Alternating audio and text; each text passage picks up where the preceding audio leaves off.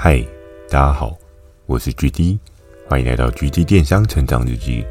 透过每周十分钟的电商成长故事，帮助你更加理解电商市场的运作。Mr. Buzz，近期 GD 有加入订阅赞助计划。如果觉得 GD 的内容有帮助到你的朋友们，想要特别支持我的，也可以前往订阅赞助哦，支持我说出更多好的电商相关内容。那在今天这一集呢，要聊的主题是。好慢哦，是在生小孩吗？奇怪，电商跟生小孩有什么样的关系？其实我相信每个人在经营自己的电商的过程当中啊，如果假设你真的有在销售上面得到了你人生的第一笔订单，人的第一次往往都是让人非常激动，让人非常开心，甚至你会感到一个。好像中奖的感觉，万事起头难，在第一步都是大家会比较有压力的一步哦，因为你不知道你自己的准备是不是在后面可以有对应的发酵。生小孩的这一集呢，这一集的主角是谁呢？这一集要跟大家聊到熊爷，诶，是不是有的人觉得熊爷好像好一阵子没出现了？没错，我今天这集就是要开始讲我跟熊爷。我们两个之间的合作默契哦，那因为其实，在之前有跟大家聊到熊爷的部分，他其实，在三 C 领域还蛮强的一个合作伙伴哦。在我那时候接手他的时候，我觉得他真的也是一个还蛮积极、蛮厉害的采购。那当然，他对他自己的很多的产品的采购的一些方法跟配套措施呢，他思考的其实是很周密哦。有时候我都觉得，一间公司能够有这样子的员工，真的是一件非常万幸的事情。怎么说？因为我相信很多的经营者在找自己的合作伙伴的时候，其实都希望找到一个可以独揽大局，甚至可以帮你瞻前顾后的这个经营窗口。那在当时呢，我跟龙爷我们两个在聊的过程当中呢，其实他最看重的是。商品的风险哦，之前其实曾经有过几集有跟大家聊过商品的风险，都有带到一些小小的细节，比如说像之前有提到一些政府法规相关的，但其实政府法规百百条，你需要很仔细的去观察了解，这东西都很难说，因为实在是太神秘了。然后再加上政府的一些法规及时的更新，你是不是在每一次的更新上面呢？你自己都会去 follow，有时候可能你在十年前电商做这件事情是没有任何的法律问题，但十年之后呢，可能由于一些人事、时地物的转换，又或者是环境有一些不一样的变化，所以可能在十年之间呢，政府就会立出了一些新的法条出来。那政府的法条呢，其实老实说，我觉得比较没有这么的。主动容易的让对应的贩售者去知道、去被告知，因为在这几年我跟很多合作伙伴的聊天过程当中啊，很多人他踩到雷，他自己不知道哦，原来这是一颗地雷，他可能是卖了之后才知道哦，这个是地雷哦，我怎么之前都不知道？其实这种事情还蛮常会发生的哦。那所以在每次每次的产品经营过程当中，你可以分对应的时间轴去做一些深入的了解，比如说，你可以在制作商品前做第一波的了解。那你可能了解之后，哦，这个东西可能有一些政府法规规范，OK，那你可以放心做。但你要做的事情可能是每半年，甚至是每一年，再重新的去检视一下这个产品有没有对应新的法规去出现哦。因为新的法规出来的时候，它可能会有一个宣导期。但宣导期可能也不会太长啊，就是我相信比较长则的可能会给你三个月到半年，但比较短的或者是说新闻上面已经有一些报道的，他们可能觉得这样对于人民的健康啊会有一些损害，那法条的通过就会变得非常非常快啊。那也是必须得说，这是政府本来就应尽的义务，也无可厚非。但你今天作为一个电商的销售者也是有义务去替你的消费者去把关这些事情哦。那当时呢，我跟熊爷我们两个人的合作，其实我常常会跟他讨论一些我看到了新的产品哦。因为其他如果知道的话，三 C 类的产品产出的时间没有你想象中的这么容易这么快。当然，可能有些人他会钻一些小漏洞，可是小漏洞它后面衍生的风险呢，我在这一集的后面会跟大家提到。那其实我跟熊爷在每一个产品的初步的规划过程当中呢，因为其实之前有跟大家聊到，熊爷的劲敌就是在 Tank 手上的 Edge。那 Edge 他的打法跟熊爷打法两个人是不一样的打法。其实 Edge 他的打法比较偏向是肥宅性的打法，就是他会将毛利抓得极其的高哦。你有看过销售一个产品，然后利润值高达两百 percent 吗？当然这个部分我也不太确定。只不过在某一次雷恩大帅有跟我聊到说，哦，那个 H 的利润真的是超乎你的想象，怎么可以高成这个样子？可是其实有时候，在我跟熊爷聊天的过程当中啊，熊爷他是也有说到，对 H 它的利润虽然抓的比较高，可是你们可能没有算到一些隐性的成本。其实电商平台的角度跟合作伙伴的经营角度会不太一样。电商平台经营的成本不外乎就是上架自己平台为了导流量去砸一些广告。但其实，以合作伙伴这一端的供应链来讲的话，它的隐性成本可能会更加复杂许多。像之前有跟大家提到仓储的成本嘛，比如说像熊爷他们做三 C 类品的产品的时候，他们可能也会有一些需要符合规则的成本。诶，需要符合规则的成本是什么样的规则呢？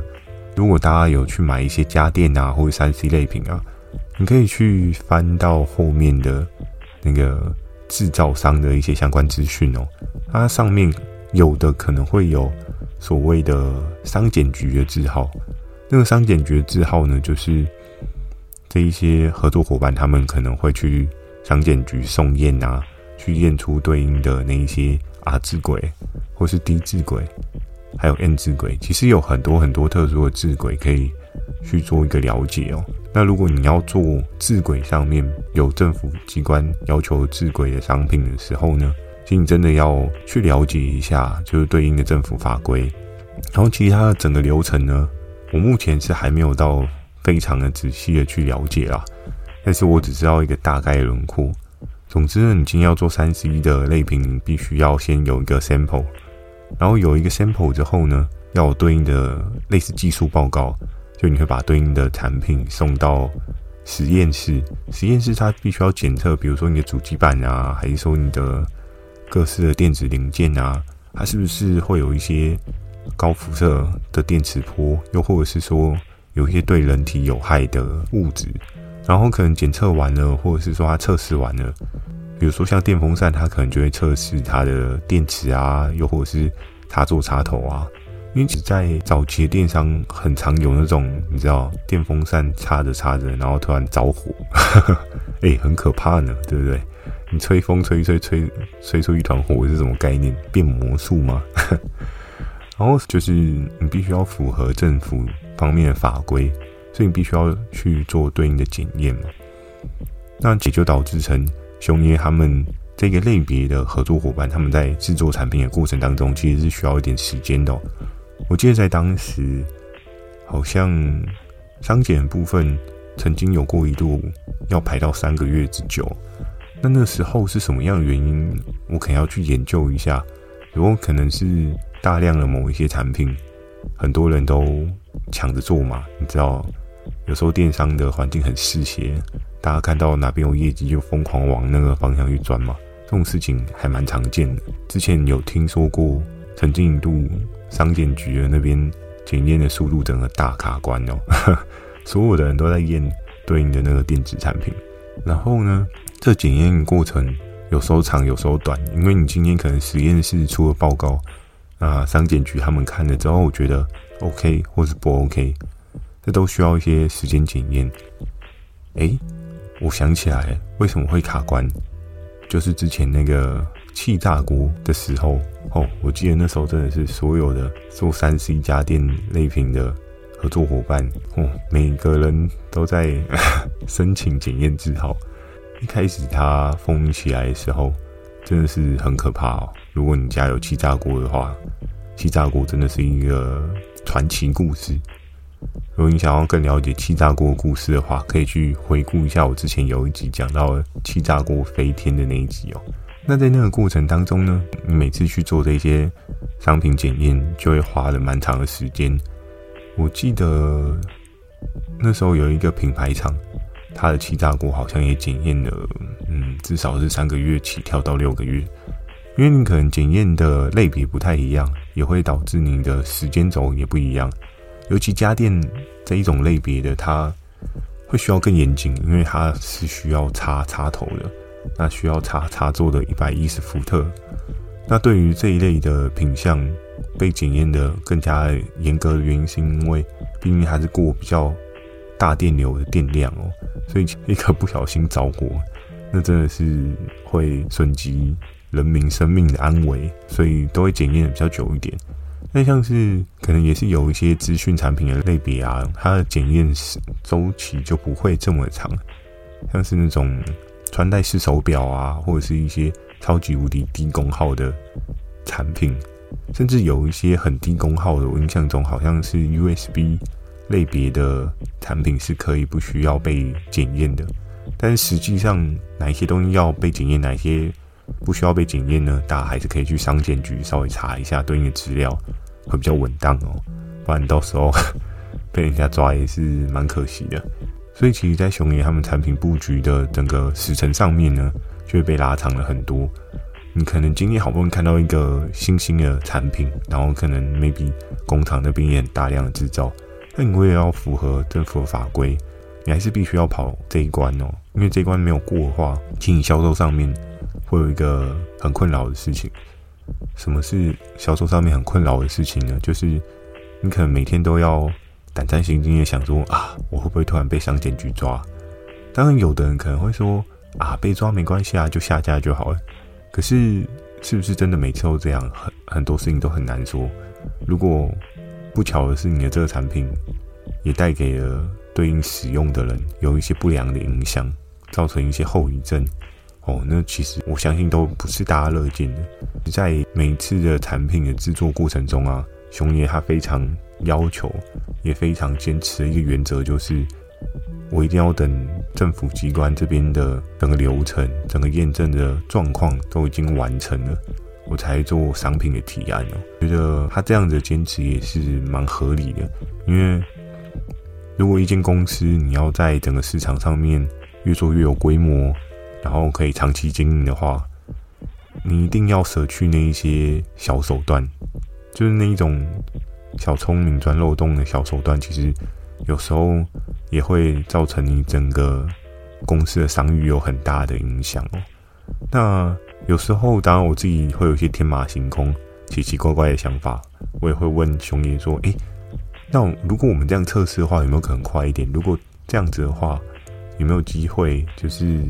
更好？我们是不是可以在 H 它上线的时候，很快的追过它？”因为其实，在当时的产品生成过程当中呢，多半熊爷都是在看 H 它有什么样新的产品出现哦。那我觉得俨然也是变得是他一种习惯啊。但是可能在这几年当中呢，就这样的状况比较少，因为大家有各自走各自的路嘛。然后在我们那时候经营的时候，熊爷他很认真、很积极的去观察 H 它的对应的销售的产品哦。然后进而去跟这一盘赛局，那跟进了这一盘赛局，他每次都必须要经过这个检验通过的过程哦。其实他自己也是有点痛苦，因为你知道，一个产品它的比较强势的销售周期呢，通常都是在前面的强势成长波段，那个时候通常会是一个比较好赚钱的时候，因为在一个新的产品推出市场的刚开始啊，很多人对这个产品都没有一个既定的认知。那所以它的利润的状况呢，往往都会是最好的。可是当越来越多人闻到了，其实电商真的很多鲨鱼，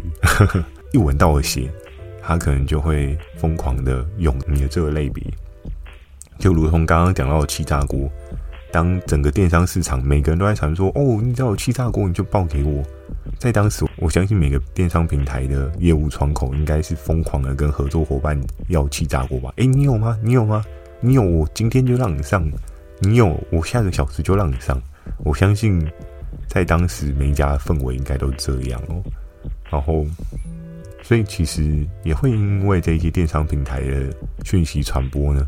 然后到了合作伙伴端，他们就说：“哦，气炸锅现在很猛，一定要赶快去验证一台。气炸锅现在水位在哪边？气炸锅现在价格是非常好的，利润是非常好的，整个利润可以锁在什么样的水位？然后甚至气炸锅刚开始爆卖的时候，这个产品尽管你没有品牌，你还可以锁价。如果有比较深入研究电商市场的人就知道，你在电商市场要锁价这件事情，其实不是一件容易的事情。因为你要锁价，还要你对应的消费族群很 buy in 的锁价，这又是一个更困难的事情哦。因为到最后呢，你的竞争对手都会各式各样的杀你的价格，你在那边锁价也是要锁到最后自己库存整个卡在家里吗？当然，在当时呢，有的人坚持要锁价，但是有的人就说，嗯，没有关系，我就是要把。我就是要把整个市场的量能全部吸到我手上，所以每个人策略不同呢，也导致你会有不同的走向。不好意思，后面有点稍稍的又讲偏了一点点。那我们最后的总结呢，就是要回到做好准备才能安心睡觉。那其实，在熊爷的每个产品的布局过程当中呢，他自己大概都会有一个商品的利润点的波段操作。他大概知道他能够杀到什么样的水位去把整个市场的量整个包起来，对不对？就有点像那个直播台的包鬼一样。然后，可是他真的非常在乎的是，他想要安安稳稳的睡一个好觉。因为当你这一些政府机关的要求没有做到位的话，很多法规的部分，你可能会觉得，哎，这个是小法规也还好嘛。但等到真的阿北出事了，有没有？你可能就会很麻烦，因为我相信，不管是任何人，他在经营自己的事业，一定都不想要吃上一些奇奇怪怪的官司啊。然后，如果你有一些奇怪的关系产生的话，你后面可能又会有一些衍生的问题啊，对于公司的商誉造成一些不好的影响啊。所以，其实，在熊爷的他的整个跟我电商合作历程过程当中啊，他也是教到我一个还蛮重要，就是凡事求个稳，但是还是要快。那你要怎么样又快又稳呢？其实这件事情就是你要去仔细评估一下，了解一下游戏规则，你可以走得更远，或是你也可以每周。都记得听《GD 电商成长日记》，我也会跟你说。好，那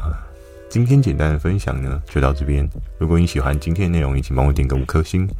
假设有想要询问电商相关问题呢，也非常欢迎大家寄信到描述栏的 mail，或是你可以在留言板留言给我。First Story 有推出新的语音留言功能，假设你懒得打字呢，讲几句话给我也是一个很棒的选择哦。期待大家可以给我更多不同的建议，我会在 Facebook 跟 IG 不定期的分享一些电商的小知识给大家。记得锁定每周二晚上十点的《GD 电商成长日记》，祝大家有个美梦，大家晚安。